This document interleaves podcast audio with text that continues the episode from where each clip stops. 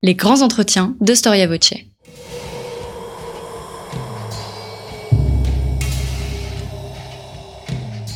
Une émission de la rédaction de Storia Voce.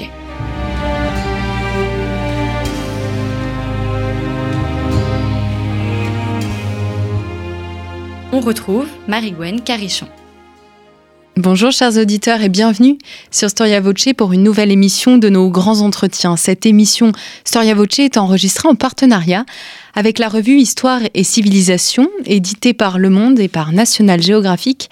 Histoire et Civilisation vous fait parcourir tous les mois 5000 ans d'histoire de l'Antiquité à l'époque contemporaine. N'hésitez pas à vous abonner via le site internet Histoire et Civilisation et Histoire et Civilisation Historia Voce vous propose euh, ce mois-ci une offre promotionnelle exclusive, 5 euros de réduction sur votre prochain abonnement Histoire et Civilisation, offre valable du 20 avril au 31 mai 2022. Vous trouverez le lien en description de ce podcast. Aujourd'hui, nous allons parler d'un lieu extraordinaire, d'une des plus belles merveilles de notre patrimoine mondial.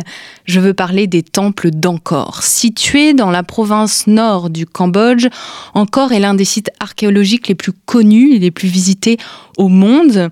Au 19e siècle, les Européens redécouvrent ces temples envahis par la végétation tropicale. Euh, ces Européens s'intéressent aussi à l'histoire khmer. Voici l'émotion que le naturaliste français Henri Mouot décrit dans ses notes parues dans la revue Le Tour du Monde à la vue de ces merveilles khmer.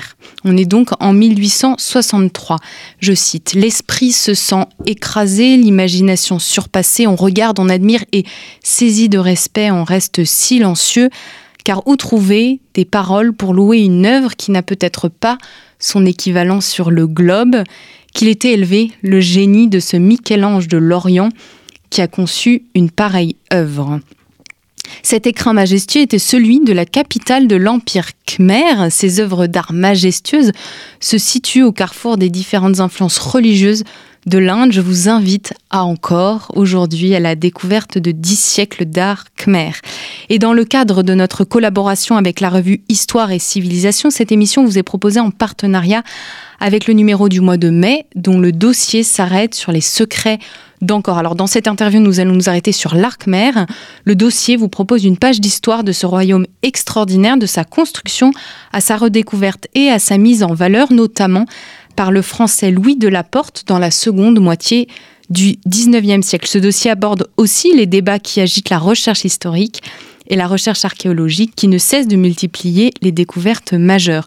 Vous pouvez retrouver ce numéro de mai, numéro 83, sur le site internet histoire et civilisation.com ou chez votre marchand de journaux. Et aujourd'hui, j'ai la grande joie de recevoir Thierry Zéphir. Bonjour Thierry Zéphir. Bonjour. Merci d'avoir répondu à notre invitation. C'est avec plaisir. Vous êtes euh, un grand historien de l'art, un des plus grands spécialistes euh, de l'art khmer. Vous êtes également enseignant à l'école du Louvre et ingénieur d'études au Musée national des arts asiatiques, guillemets. Donc c'est un musée qui se trouve à Paris.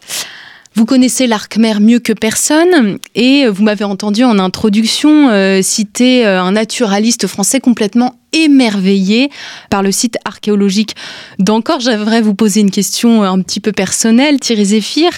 Euh, quelle a été votre émotion en découvrant, vous, ce site archéologique? Est-ce que vous avez été fasciné, ébloui, émerveillé, surpris, interpellé? Alors oui, tout cela à la fois, et puis encore euh, bien d'autres choses. Euh, il se trouve que j'ai la chance, entre guillemets, parce que cela résultait de, conditions historiques dramatiques qui avaient frappé le Cambodge euh, pendant la période Khmer Rouge et après. j'ai eu la chance, moi, de découvrir encore presque la manière des explorateurs ou des premiers visiteurs du 19e siècle, parce qu'il se trouve que pendant près de 20 ans, un peu plus même, le site avait été complètement laissé à l'abandon. Euh, dans les années 70-80, et que lorsque les Occidentaux, donc les Français, ont pu aussi retourner sur ce site, eh bien, il était totalement livré à la végétation et on se retrouvait devant des temples bien connus, enfouis sous les lianes, parfois impraticables, et totalement seuls. Donc, ce qui aujourd'hui est effectivement un grand site touristique avec des milliers de visiteurs par jour, était un terrain de jeu si l'on peut dire, euh, totalement euh, euh, merveilleux parce que justement infréquenté. Il y avait naturellement des Cambodgiens, des populations locales qui d'ailleurs vous guidaient dans les dans les différents monuments. Mais moi, c'est donc une découverte. Alors c'est évidemment très personnel parce que c'est factuel, c'est lié à mon âge et au moment où je m'y suis retrouvé à la fin des années 80.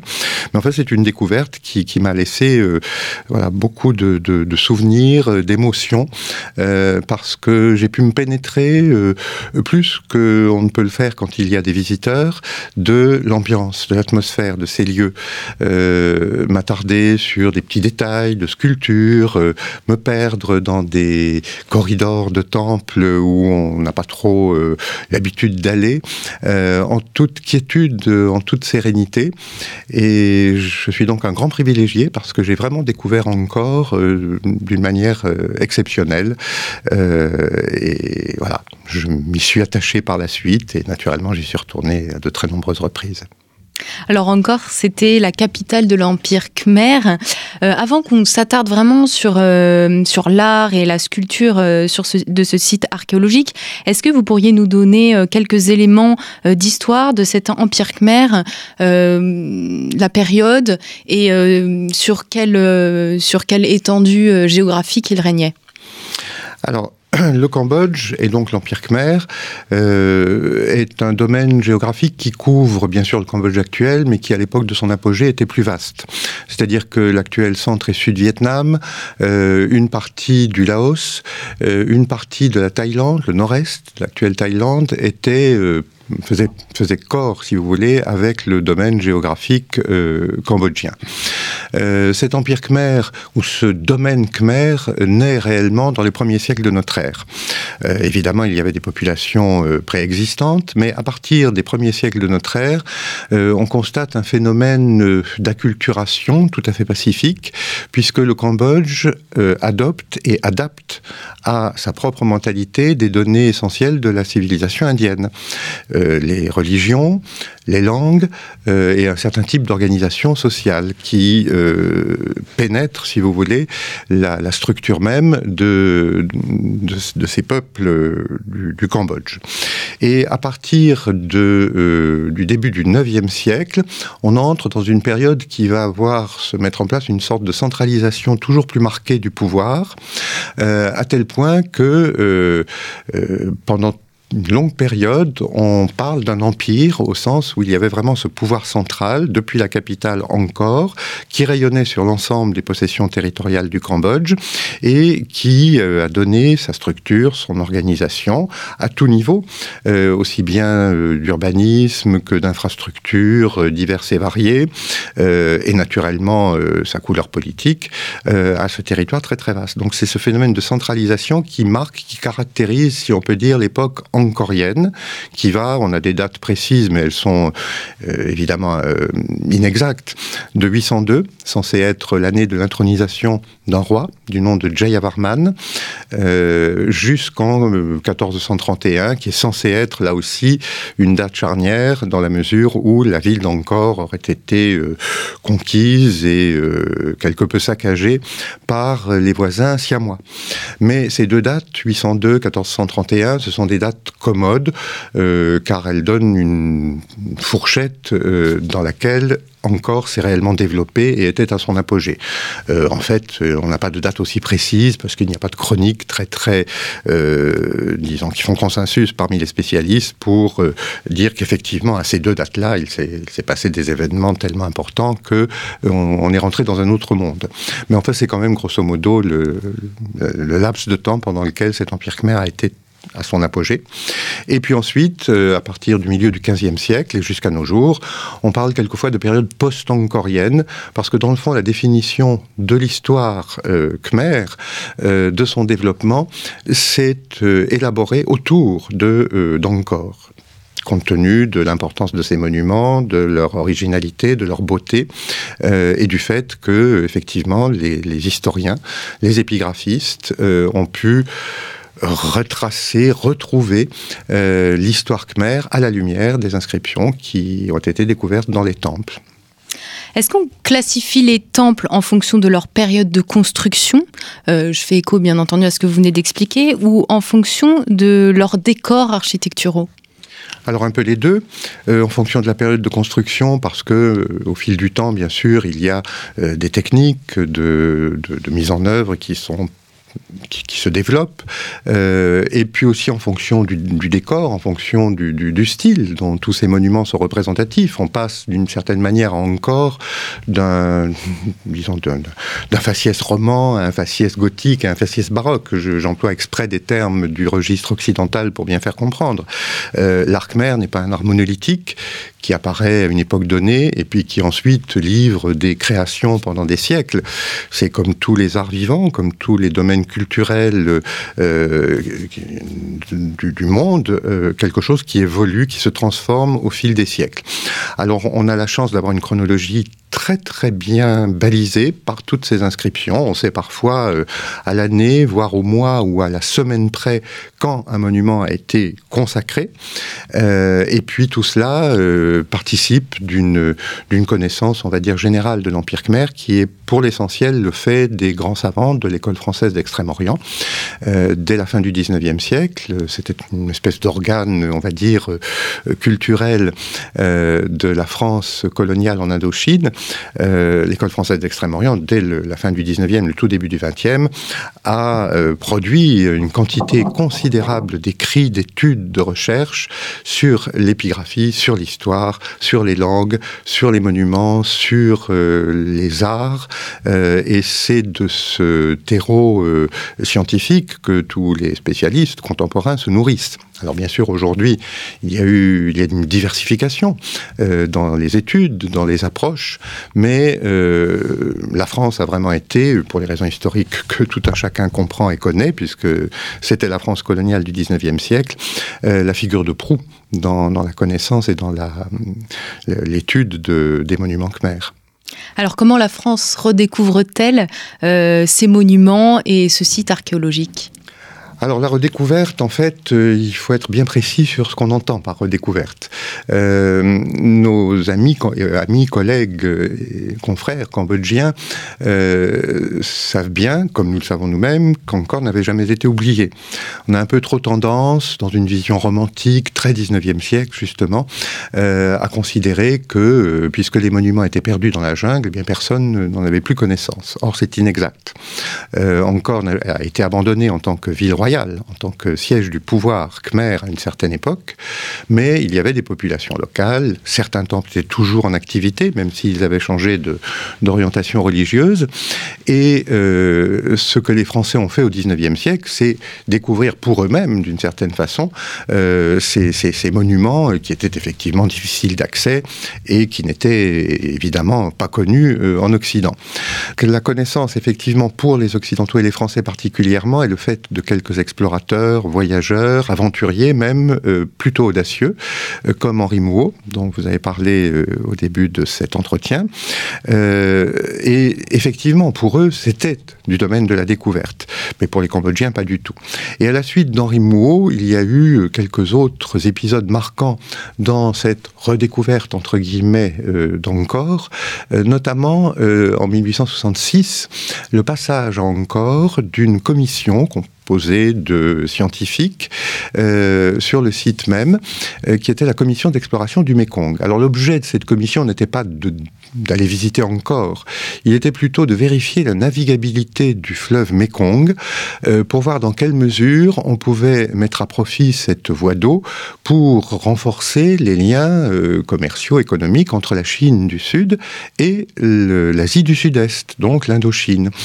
et à l'occasion donc de cette mission d'exploration, les voyageurs sont passés par Angkor. Dans le groupe des voyageurs se trouvait Louis de. Louis de Laporte était un officier de marine. il était en charge d'aspects techniques dans le cadre de cette mission, d'aspects techniques et logistiques. Et découvrant les monuments, il y restait très peu de temps à ce moment-là, il a été fasciné. Et euh, tout ceci a, d'une certaine manière, décidé du destin de la connaissance de l'arc-mer en France, dans le monde occidental, parce que, euh, à l'issue de cette euh, mission d'exploration du Mékong, de la Porte n'a eu de cesse que de se faire octroyer une mission pour retourner à Angkor, pour mieux voir, mieux comprendre les monuments et surtout pour les documenter, prélevant sur certains sites un certain nombre d'éléments, des sculptures, des fragments de décor architectural qui se trouvaient détachés euh, des monuments où ils se trouvaient originellement, euh, et puis aussi faire réaliser des moulages, des moulages euh, qui lui ont servi ensuite à constituer son musée khmer en France, parce que dès l'origine pratiquement de cette découverte pour lui du Cambodge, il a souhaité faire connaître cet art merveilleux à ses yeux euh, à ses compatriotes. C'était une manière aussi de se tailler une sorte de précaré dans le domaine de, la science et des humanités. Donc il a souhaité créer ce musée Khmer, qui a effectivement trouvé sa consécration dans ce que l'on a longtemps appelé le musée indo-chinois du Trocadéro, euh, où se trouvaient bien sûr quelques-uns des originaux qu'il avait rapportés de ses missions sur place, euh, et puis les fameux moulages, ces moulages qui lui ont servi à reconstituer des parties de monuments, des portes, des fragments de murs, euh, moulages qui, euh, à la fermeture de ce musée euh, en 1936, ont été démontés, puis entreposés en divers lieux. Ils sont d'ailleurs entrés un peu en déshérence. beaucoup d'entre eux se sont abîmés pendant ces période de, voilà, de, mise à l'écart du, du, monde des musées. Et c'est dans les années 2000, 2010 euh, que euh, le musée Guimet, euh, en la personne d'Olivier de Bernon et à l'instigation de Pierre Baptiste, qui, était qui est le, conservateur de la section des arts d'Asie du Sud-Est au musée Guimet, eh bien ces moulages entreposés dans une abbaye en province ont été sauvés. Et ceci a donné lieu à la mise en place d'une belle exposition euh, consacrée à cette geste particulière de Louis de la Porte au Cambodge et à la manière dont il a permis aux Français et plus généralement euh, au monde occidental de prendre contact avec ce, domaine. Alors les collections euh, du musée Guimet sont ainsi directement liées à l'histoire des recherches et, et des travaux sur la civilisation khmer. Oui. Euh, d'abord parce qu'une partie de ces collections, qui étaient originellement donc au musée Indochine du Trocadéro, ont été reversées au musée Guimet euh, à partir de, la mort de Louis de la Porte euh, dans les années 1925-1927. et ensuite parce que le musée Guimet, au-delà donc de cet apport des collections de Louis de la Porte, avait bénéficié par ailleurs de dons divers et variés de grandes figures des études khmer, notamment du fonds de sculpture que Étienne Émonier, qui était un, Français résidant au Cambodge à la fin du 19e siècle, euh, avait, euh, avait regroupé, disons, euh, pour euh, son plaisir personnel. Mais ce n'était pas un esthète qui voulait de l'arc-mer pour faire joli chez lui.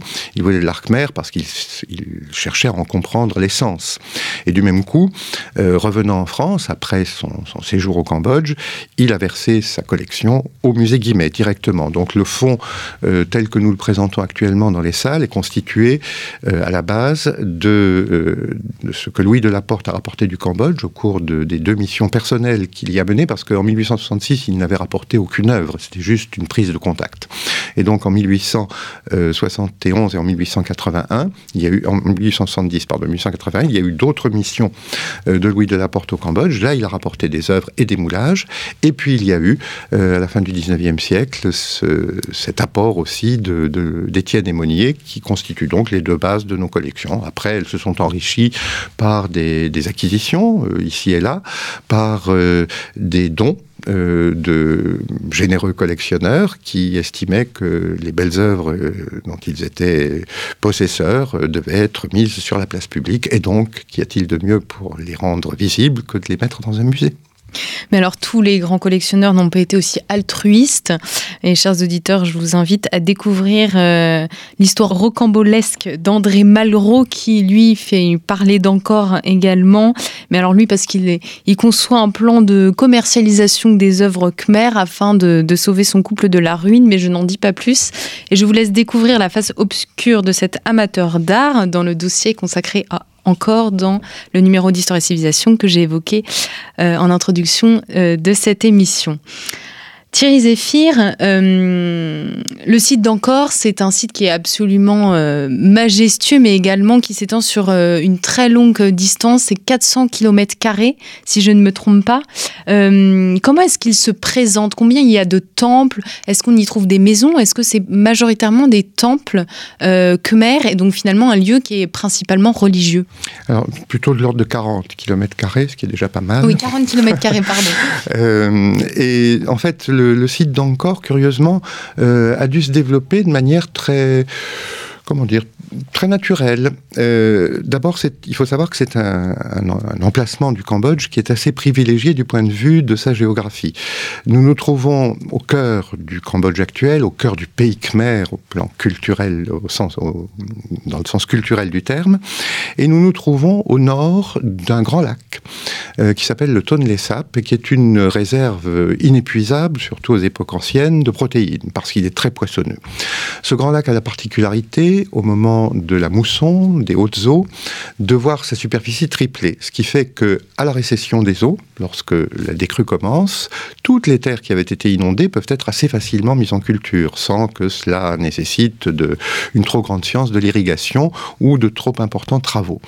Et du même coup, euh, encore s'est établi euh, au nord du Grand Lac, à la limite de la zone d'inondation, et c'est euh, par cette position très favorable pour le développement numéraire de la population que encore doit voilà sa, sa croissance. le site lui-même euh, eh bien, pour ce qui est des plus anciens monuments, on se situe aux environs du 7e siècle de notre ère. Le site lui-même, ensuite, s'est développé euh, au gré des désirs des grands souverains qui souhaitaient euh, accompagner leur règne d'une fondation majestueuse, un genre de temple d'État dans lequel était vénérée une divinité, la divinité protectrice du Cambodge sous le règne de tel ou tel souverain. et autour de cette ossature sacrée du site, qui était aussi bien religieuse que politique d'ailleurs, parce qu'un grand temple bien construit, très beau, est aussi un manifeste politique, euh, tout, autant qu'un manifeste religieux, eh bien il y avait les, hommes qui habitaient encore. Il y avait euh, les, agriculteurs, les pêcheurs, les commerçants, les artisans, euh, il y avait toute la société khmer, le roi bien sûr, sa cour, les dignitaires, toute l'administration qui est tentaculaire au Cambodge, et ça on le sait par des inscriptions extrêmement nombreuses qui nous font prendre conscience du niveau de hiérarchisation, du niveau de complexité aussi de euh, cette société dans euh, ses tenants et ses aboutissants euh, politiques et même parfois économiques. Donc le, site lui-même s'est développé voilà, au, gré des règnes, sans qu'il y ait de parti pris originel euh, à partir duquel on, considère que euh, il y avait un développement attendu et euh, espéré. En fait, à un certain moment, au XIe, XIIe siècle, les rois ont construit des temples là où il restait de la place. Et euh, on s'aperçoit dans le fond que de règne en règne, de la fin du IXe siècle euh, jusqu'au début du XIIIe, euh, eh le, centre vital, le centre essentiel d'Angkor s'est déplacé. On est passé du sud-est de cette région d'Angkor au euh, centre même de cette région pour ensuite partir établir des monuments plutôt dans l'est et puis revenir vers l'ouest et retourner finalement au centre. Donc il y a eu une espèce de mouvement euh, presque anarchique dans euh, la mise en œuvre et la mise en place des temples qui font qu'aujourd'hui euh, voilà, on a l'impression que c'est un site très très, euh, euh, disons, tentaculaire, mais c'est tout simplement parce que sa constitution fait qu'il a été voilà, mis en place de manière presque un petit peu aléatoire. Vous, vous, venez de souligner l'abondante épigraphie qui se trouve sur les temples khmers. Qu'est-ce que cette épigraphie nous, nous, révèle de cette civilisation? Évidemment, de la vision que les khmers avaient de ces temples. Alors, beaucoup de choses. D'abord, euh, l'épigraphie, euh, elle a une toute petite limite, enfin qui est une limite tout de même, c'est qu'elle euh, touche essentiellement le domaine religieux, le monde sacré, le monde des dieux. mais au travers de ce monde des dieux, on perçoit et on connaît bien des aspects de la civilisation, de la culture khmer, parce que il y a des éléments d'ordre économique, d'ordre sociaux qui transparaissent dans cette épigraphie. Donc l'épigraphie est extrêmement riche, elle est très abondante, il y a euh, près de 1300 inscriptions bien balisées, bien étudiées, ce qui n'est pas rien pour un domaine géographique qui malgré tout est assez restreint, comme l'est celui du Cambodge, euh, et surtout des inscriptions qui sont très précises. Euh, elles sont bilingues pour l'essentiel, alors certaines sont uniquement en sanskrit, qui est une des langues que les Khmers ont adoptées de, de l'Inde elle-même, et puis d'autres sont en vieux Khmer. Le vieux Khmer, c'est l'ancêtre du cambodgien, enfin du Khmer actuel. Dans certains cas, euh, les inscriptions sont bilingues. Donc toute la partie officielle, consacrée aux dieux, tout le côté un petit peu euh, pompeux et, et convenu d'un acte de consécration est en sanskrit, qui était la langue de culture, la langue de l'élite. Et puis toute la partie pratique, qui est liée à la manière dont fonctionnait une institution religieuse. Parce qu'un temple, une fois qu'il est fondé, il faut l'entretenir. Il faut euh, qu'il y ait des personnes qui s'occupent des divinités, qui, le cas échéant, valorisent les territoires associés au temple en question. Donc tout ceci était bien souvent en vieux Khmer. Et c'est donc la combinaison des deux qui donne effectivement euh, un tableau euh, assez vivant de cette civilisation Khmer classique entre le 9e et le 13e siècle. et un tableau qui, euh, dans le fond, est l'un des plus précis que l'on ait pour l'ensemble de ces pays d'Asie du Sud et du Sud-Est. Euh, on connaît très bien euh, l'histoire du monde indien, de l'Asie du Sud à proprement parler, l'Inde elle-même. On connaît bien l'histoire de bien d'autres pays en Asie du Sud-Est, mais au Cambodge, il y a euh, encore plus de, données euh, et des données euh, qui permettent justement de, voilà, de bien comprendre ce qui s'y est passé. Alors il y a des manques, naturellement, parce que on n'a pas de chronique royale, par exemple, ou de chronique tout simplement qui relate les faits historiques qui se sont déroulés au Cambodge. Donc parfois on en est réduit à des spéculations. Mais pour l'essentiel, malgré tout, on a une assez bonne connaissance historique du, du pays. Alors, euh, très célèbre là encore, bien entendu, ce sont les tours à visage. Donc, c'est très hautes tours qui s'élancent vers le ciel euh, quand elles ne sont pas euh, agrippées par les végétations et sur lesquelles on voit des, des visages. alors, ces visages qui sont assez impressionnants, est-ce qu'ils représentent des dieux, des divinités, des rois? Alors pour les visages en question, d'abord euh, au Cambodge et encore particulièrement, mais il y en a dans un ou deux autres sites euh, ailleurs dans le pays, euh, il faut savoir que c'est vraiment quelque chose de très ponctuel. C'est apparu à la fin du XIIe siècle et ça n'a pas survécu au début du XIIIe. Donc c'est pendant le règne d'un très grand roi Khmer qui, comme le fondateur supposé de la lignée royale angkorienne s'appelait aussi Jayavarman. Alors comme on est français et cartésien, on leur a donné des numéros. Donc le fondateur, ça serait Jayavarman II, et celui dont je vous parle maintenant, c'est Jayavarman VII. C'est donc sous le règne de ce roi, de 1180 à 1220 environ, que ces tours à visage ont été créées. Euh, elles euh, appartiennent, dans le fond, à des monuments qui sont des monuments bouddhiques. Euh, or, tous les temples de tous les prédécesseurs sur le trône de ce roi Jayavarman VII étaient des temples hindous parce que ces rois étaient des hindouistes. Il se trouve que Jayavarman VII, par tradition familiale, ça on le sait par les inscriptions, il était d'une famille bouddhiste euh, du nord-est de la Thaïlande d'ailleurs, euh, actuelle, et euh, donc ce roi, lorsqu'il parvient au trône, va complètement modifier le paradigme et faire que le bouddhisme devienne religion d'État à la place de l'hindouisme qui était la religion d'État précédemment. Donc les temples sont novateurs déjà à cet égard. Et toute l'iconographie se renouvelle. Or, dans la perspective créée par Jayavarman VII, ses conseillers, euh, les religieux qui l'entouraient, euh, eh bien, il y a une, si vous voulez, un vocabulaire, une manière de, de, créer les monuments totalement différente. Et les visages apparaissent donc à ce moment-là. Que représentent ces visages? Alors, il y a beaucoup d'hypothèses. On a dit beaucoup de choses, parfois pas tout à fait exactes. On peut surtout dire ce qu'ils ne représentent pas. Donc première chose, ce ne sont pas des portraits du roi ou des portraits royaux. Deuxième chose, ce ne sont pas des représentations du Bouddha.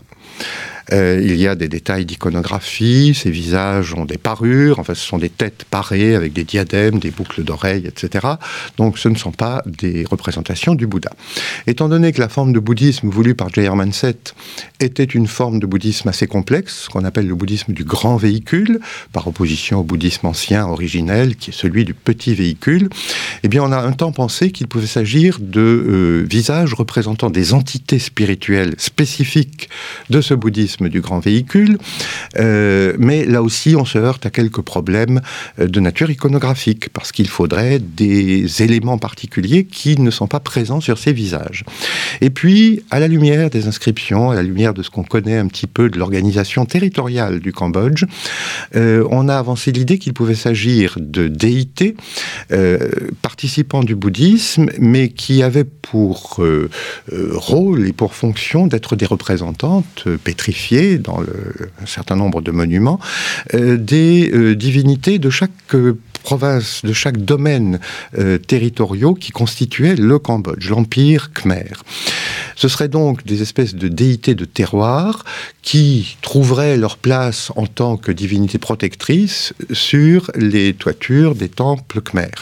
On peut aller aussi dans une autre direction qui est celle de l'exégèse de l'iconographie du bouddhisme.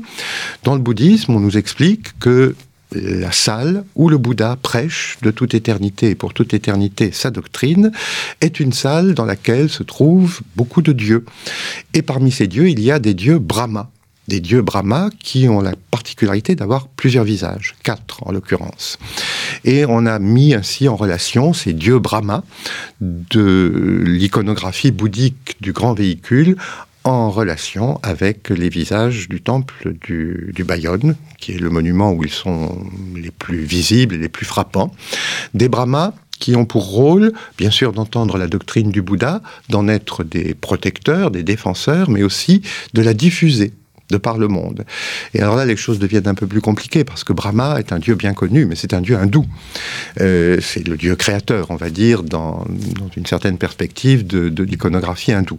Donc il y a en fait au Cambodge des originalités iconographiques parfois inexpliquées ou qui demanderaient à être encore affinées dans leur compréhension, et des particularités iconographiques qui procèdent d'une sorte d'amalgame de traditions indiennes euh, qui sont comme recomposées, recréées créé par les Khmers. Donc le Cambodge, ça n'est pas un surgeon de l'Inde, même si on parle à son propos de pays indianisé, au sens où il y a eu effectivement des adoptions d'éléments de culture indienne, c'est vraiment un domaine culturel original euh, qui recrée à sa manière, euh, sur la base de données préexistantes, un tout un mode de pensée euh, à tous les niveaux, euh, religieux en l'occurrence, euh, iconographique pour ce qui concerne ces fameux temples du règne de Jayavarman VII, et puis aussi politique et social dans d'autres aspects du Cambodge ancien. C'est très intéressant ce que vous dites parce qu'on on se rend compte euh, à la fois euh, oui, du syncrétisme très fort euh, qui est symbolisé par encore, mais qui en dit long sur l'histoire khmer, et à la fois en quoi ces œuvres khmer sont la matérialisation de concepts philosophiques et religieux qui les dépassent. Mmh. Et cette idée de syncrétisme, bon, euh, elle est réelle, c'est certain. Euh, dans le même temps, euh, quand un roi était hindou, et essentiellement d'ailleurs pour les rois encore-riens shivaïtes, son dieu d'élection, c'était Shiva. Et donc tout tournait autour de Shiva. Mais sous le règne d'un tel souverain, des dignitaires, parce que par tradition familiale, ils étaient inscrits dans ce mode de pensée religieux ont très bien pu construire des monuments bouddhiques et vice versa. Donc il n'y a pas d'exclusive. Euh, je ne saurais vous dire si tout a toujours fonctionné en extrême harmonie entre les bouddhistes, les hindous, euh, les bouddhistes, les shivaïtes, ou bien au sein de l'hindouisme entre les shivaïtes, les vishnouites et autres. Mais euh, l'image qui en ressort, en tout cas, dans les monuments, dans l'iconographie et au travers des inscriptions, est plutôt celle, effectivement, d'une espèce de, de bonne entente euh, entre tous ces, tous ces modes de pensée religieux euh, qui auraient très bien pu conduire euh, à des heurts assez violents. Et ça ne semble pas avoir été le cas au Cambodge. En tout cas, on n'en a pas d'attestation flagrante. Alors, on, a, on, a, parlé des tours à visage. On pourrait On va évidemment évoquer celle des bas-reliefs. vous allez me reprendre sur le vocabulaire, je m'en doute. Est-ce qu'on sait aujourd'hui comment les sculpteurs travaillaient la pierre pour, euh, créer ces bas-reliefs et euh, notamment ces visages? Alors on sait qu'ils employaient comme tous les sculpteurs du monde, euh, la pointe, euh, le ciseau, euh, le maillet. C'était des techniques de taille directe, très, très sommaires, très simples et universelles d'une certaine façon. ce que l'on sait pour ce qui est de la sculpture, même dans les monuments, c'est que la maçonnerie, le gros œuvre d'un temple, donc une structure, généralement une tour sanctuaire, c'est de plan carré, le, le corps inférieur, disons là où est abritée la statue de la divinité, est couvert par une toiture euh, élevée, composée de différents niveaux. Et donc tout ceci était réalisé en blocs euh, bruts, taillés et carrés et très réguliers, sortis de carrière. Euh, et c'est une fois le monument monté construit comme un jeu de cubes que les sculpteurs intervenaient. On a quantité d'exemples, parce qu'aucun temple khmer n'est achevé, dans le fond. Ils sont tous dans un état d'inachèvement plus ou moins grand. Et on a quantité d'exemples où l'on voit effectivement un motif commencé, enfin dégrossi, euh, mais totalement inachevé. Parfois, on n'a que les lignes qui tracent euh, un rinceau, euh, un élément décoratif sur un monument. et on est donc absolument certain que la sculpture intervenait après la construction. la sculpture, bon, ben, elle se faisait évidemment en groupe. Avait, le, il y avait le maître d'œuvre, il y avait les, maîtres qui indiquaient les grandes lignes d'une composition, qu'il s'agisse d'une composition décorative ou d'une composition narrative, parce que ces bas-reliefs racontent aussi beaucoup d'histoires, des histoires religieuses pour l'essentiel, mais pas seulement. Et euh, ces, équipes, donc de tailleurs de pierre, de sculpteurs, euh, étaient plus ou moins douées, plus ou moins habiles. Alors, on voit très bien aussi, euh, dans un même monument, parfois en des emplacements très proches, les uns des autres, euh, la main euh, d'un artiste qui, par l'intermédiaire de sa pointe et de son burin ou de son maillet, a ciselé un décor, un visage exceptionnellement beau, émouvant, euh, vivant, si, si tant est qu'on puisse faire vivre la pierre, et puis un tâcheron qui a fait la même chose, parce qu'il y a beaucoup d'éléments de décor qui sont symétriques dans les temples khmers, mais sans avoir euh, ce, génie de, la taille de la pierre euh, qui était le propre de beaucoup d'artisans euh, au Cambodge. Est-ce qu'il y a une recherche de réalisme? Euh, dans ces sculptures. Alors réalisme, je l'entends bien entendu comme nous on l'entend, une, volonté de coller à la réalité euh, et, à la nature. Alors je dirais non a priori. Mais quand même un petit peu oui. Non parce que euh, dans le monde khmer, Inde, monde indianisé, tout ce qui est l'Asie du Sud, du Sud-Est, tous les pays hindous, bouddhiques, bouddhistes, euh, ce sont des pays dans lesquels la quintessence euh, de perfection, euh, c'est le divin. Et le divin, par définition, n'est pas humain. Donc, quand on fait une représentation de nature réaliste, quand l'aune de la perfection, c'est la beauté d'un corps humain, athlétique, comme par exemple dans l'art gréco-romain, où ce qui est le plus beau, l'idéal du corps divin, ben, c'est un Apollon avec une musculature parfaite, des proportions parfaites, un visage particulièrement régulier, mais des traits vivants, des chairs qui palpitent. Tout ça, c'est le monde occidental. Et puis, il y a une autre approche, qui est l'approche euh, qui fut celle des Khmers, qui fut celle des, sculpteurs de l'Inde, qui est beaucoup plus... Euh, conceptuelle, beaucoup plus abstraite, où certes un dieu, lorsqu'on le représente sous des traits anthropomorphes, parce qu'il peut parfois être représenté de manière purement symbolique, a un visage, un corps, des membres, mais euh, qui ne doivent pas, dans le fond, pour être, euh, disons, pour convenir à un dieu, être, euh, disons, de nature humaine. Et donc, tout ce qui fait la beauté dans le monde occidental, perfection classique, on va dire, de l'Antiquité, euh, n'avait aucune raison d'être dans un domaine comme celui du Cambodge. Donc, certes, il y a du réalisme parce qu'il y a des anatomies concrètes réelles, parce que euh, dans certaines scènes narratives, on peut représenter des paysages qui font vrai, même s'ils ne le sont pas. Mais la recherche première et fondamentale d'un sculpteur, euh, c'était de d'investir un bloc de pierre d'une essence euh, supérieure et divine euh, qui ne pouvait pas euh, avoir pour véhicule la représentation, aussi parfaite fut-elle, de l'humain. Donc voilà, c'est réaliste sans l'être, et c'est en tout cas toujours hautement symbolique, puisque tous ces dieux, toutes ces déesses, les représentations du Bouddha ont des caractéristiques euh, hors normes, des protubérances sur le crâne, des bras multiples, trois yeux, euh, et beaucoup d'autres choses de cette nature. Que représentent les bas-reliefs euh, des temples Alors, je, vais peut-être vous demander de, pointer les différences entre bas-relief, haut-relief et ronde bosse, qui sont des distinctions qui sont peut-être pas évidentes, mais qui vont peut-être vous aider à mieux nous expliquer euh, où se, situe-t-il dans les temples et qu'est-ce qu'il représente? Est-ce que on est encore dans le domaine de la religion ou est-ce qu'il y a quelques éléments d'histoire également?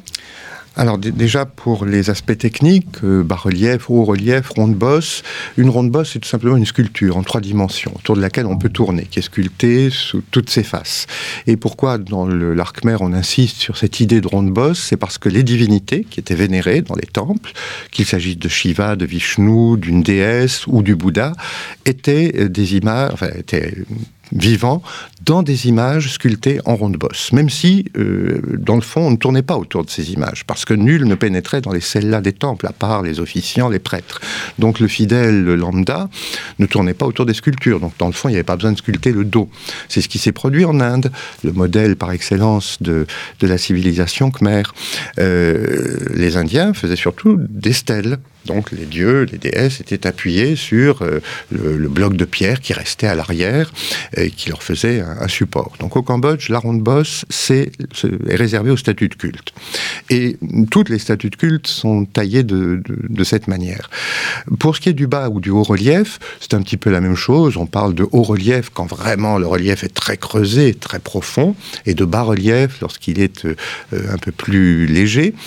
Euh, eh bien, ce sont les techniques que l'on employait donc pour décorer les murs, les pieds droits des portes, les frontons, tout ce qui était l'architecture elle-même. Et dans ce registre, il y a des motifs ornementaux, mais qui ont une petite valeur symbolique parce qu'ils représentent toujours une végétation renaissante, sans cesse en mouvement. Et c'est un petit peu l'idée de toutes ces religions, l'idée de euh, la progression spirituelle vers le salut, de vie en vie, et ainsi de suite. Donc il y a ces éléments décoratifs, et puis il y a surtout les éléments narratifs. Et là, les Khmers se sont vraiment exprimé avec beaucoup, beaucoup de, d'intelligence, de maîtrise et d'inventivité, parce que dans ces reliefs narratifs, on raconte essentiellement la vie des dieux, donc ce sont des scènes mythologiques. Il y a des représentations des mythes les plus importants de l'hindouisme, par exemple, euh, notamment dans un temple très célèbre qui est celui d'Angkor Wat, qui est un des très rares temples royaux vishnouites de euh, ce site d'Angkor, première moitié du XIIe siècle. Et là, on nous développe sur 80-100 mètres de long des scènes qui ont trait à la mythologie du dieu Vishnu. Les grands épisodes qui euh, nous le montrent en tant que sauveur du monde, luttant contre les démons euh, ou produisant euh, l'éternité euh, dans le monde à l'occasion d'un mythe très très connu qui est celui du barattage de la mer de lait. et il y a aussi dans ces bas-reliefs khmers, mais surtout à l'époque du Jayavarman VII, des véritables scènes historiques. Donc là, on nous raconte la vie du temps. sans doute dans ce qu'elle avait d'important pour le commanditaire de ces reliefs, en l'occurrence Jayavarman Et ce que l'on voit principalement, ce sont des scènes de combat, des défilés euh, où le roi part euh, accompagné de ses troupes à dos d'éléphant pour combattre ses ennemis. Euh, on a même une scène de bataille navale qui a dû se tenir sur le Grand Lac auquel je faisais allusion tout au début de l'entretien, qui se trouve au sud d'Angkor et où, on le sait, autour de 1177, les voisins du Cambodge, qui étaient les Cham, un peuple qui demeurait euh, au centre de l'actuel Vietnam, euh, ont porté leurs armées jusqu'à Angkor. il y aurait donc eu, sur le Grand Lac, une bataille navale dans des pirogues. Donc ça, c'est un événement qui est euh, évoqué dans les bas-reliefs du temple avec les tours à visage du Bayonne. Il y a donc comme ça un certain nombre de scènes historiques, mais l'essentiel des scènes narratives qu'on voit au Cambodge, ce sont bien des scènes de mythologie.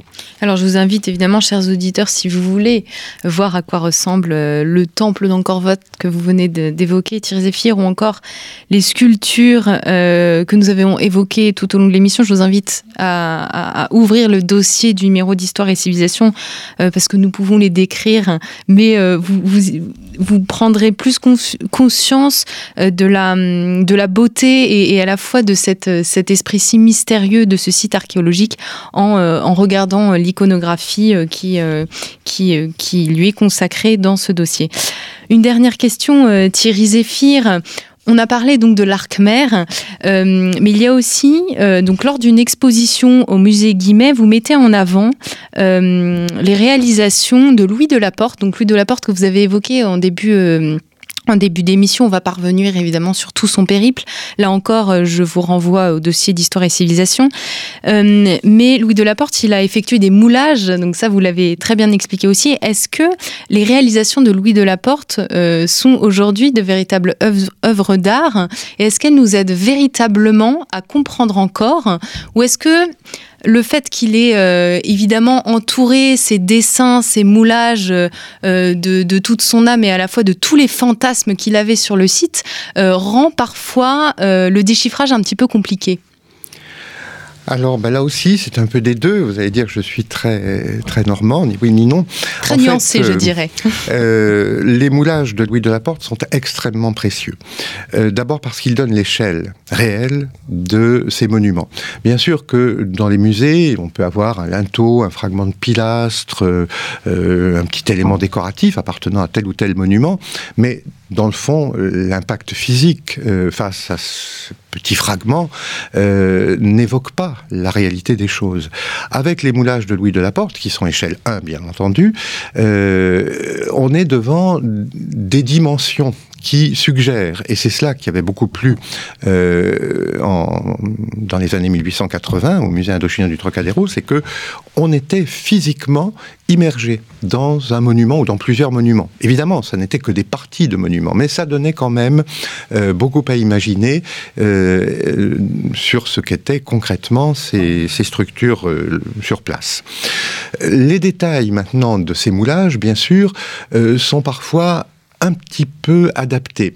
Alors Louis de Laporte n'a pas inventé des choses. On a beaucoup dit, même pour ses très beaux dessins, qui sont des dessins magnifiques, très, très esthétiques, euh, qu'il avait totalement euh, imaginé un certain nombre de choses ça n'est pas si vrai que cela parce que on s'aperçoit à les étudier très en détail que euh, ces dessins sont d'une fidélité extraordinaire aux originaux, aux monuments eux-mêmes. Évidemment, comme ce sont des dessins qui veulent promouvoir cette beauté de l'arc-mer, bon ben ils sont plus beaux que beaux. Et du même coup, on a eu l'impression qu'il y avait un petit peu de tricherie derrière tout cela, mais pas du tout. Et le problème qu'avait Louis de Laporte dans les reconstitutions de monuments, c'est que il faisait certes réaliser des moulages, il en a réalisé lui-même, et puis il en a fait réaliser par plusieurs de ses collègues qu'il a envoyés en mission au Cambodge dans les années 1880-1890. Euh, les moulages, bien sûr, ne pouvaient concerner que quelques parties d'édifices. Et lorsqu'on voulait faire une porte qui euh, comportait des jambages avec deux pilastres symétriques, un à gauche, un à droite, ben, on ne prenait qu'un seul des pilastres en moulage et puis on le dupliquait pour faire le deuxième.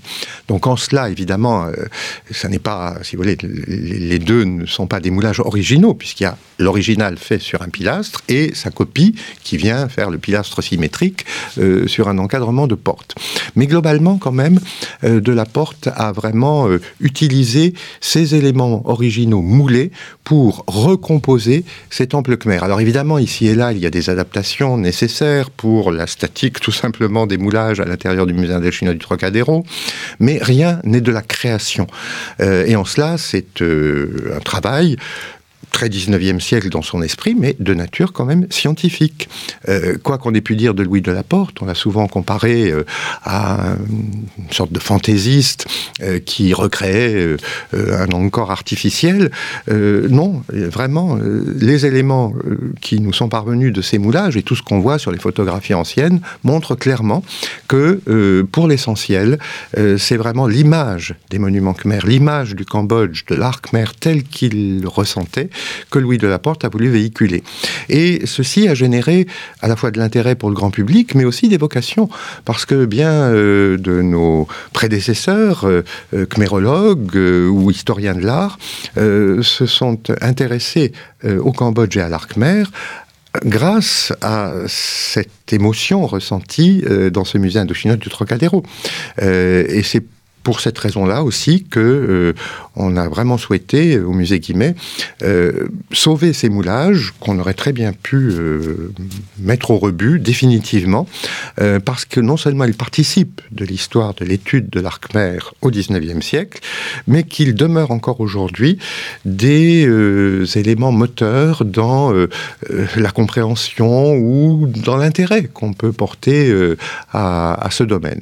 Donc l'œuvre de Louis de la Porte largement sous-estimée jusqu'à il y a quelques années, euh, est aujourd'hui euh, remise à sa juste place. Euh, ça n'est pas une œuvre de philologue, d'historien de l'art, ni même d'historien des religions. c'est une œuvre qui est très liée au monde des musées et qui participe donc de la connaissance de l'art khmer mondialement. Oui, c'est important en effet de redire que au 19e siècle aussi pouvait avoir envie de précision et de science et qu'il ne vivait pas seulement dans des romans et, et, dans le fantasme. Merci Thierry Zéphir. Je vous remercie. Merci infiniment d'avoir répondu à, toutes nos questions euh, euh, sur ce magnifique site archéologique euh, d'Angkor. Ça donne envie évidemment d'aller au Cambodge, mes chers auditeurs. Si vous ne pouvez pas vous rendre au Cambodge tout de suite, vous pouvez néanmoins vous rendre au musée Guimet qui organise de temps en temps des très belles expositions. donc on a évoqué celle sur Louis de la Porte, bien entendu, et qui vous permet un peu de découvrir cet art, cet art khmer qui est beaucoup plus complexe et beaucoup plus fascinant euh, qu'il n'y paraît euh, quand on, évidemment, ne le connaît pas bien. Je vous remercie à tous pour votre écoute et pour votre fidélité et je vous dis bien entendu à très bientôt pour une nouvelle émission de nos grands entretiens.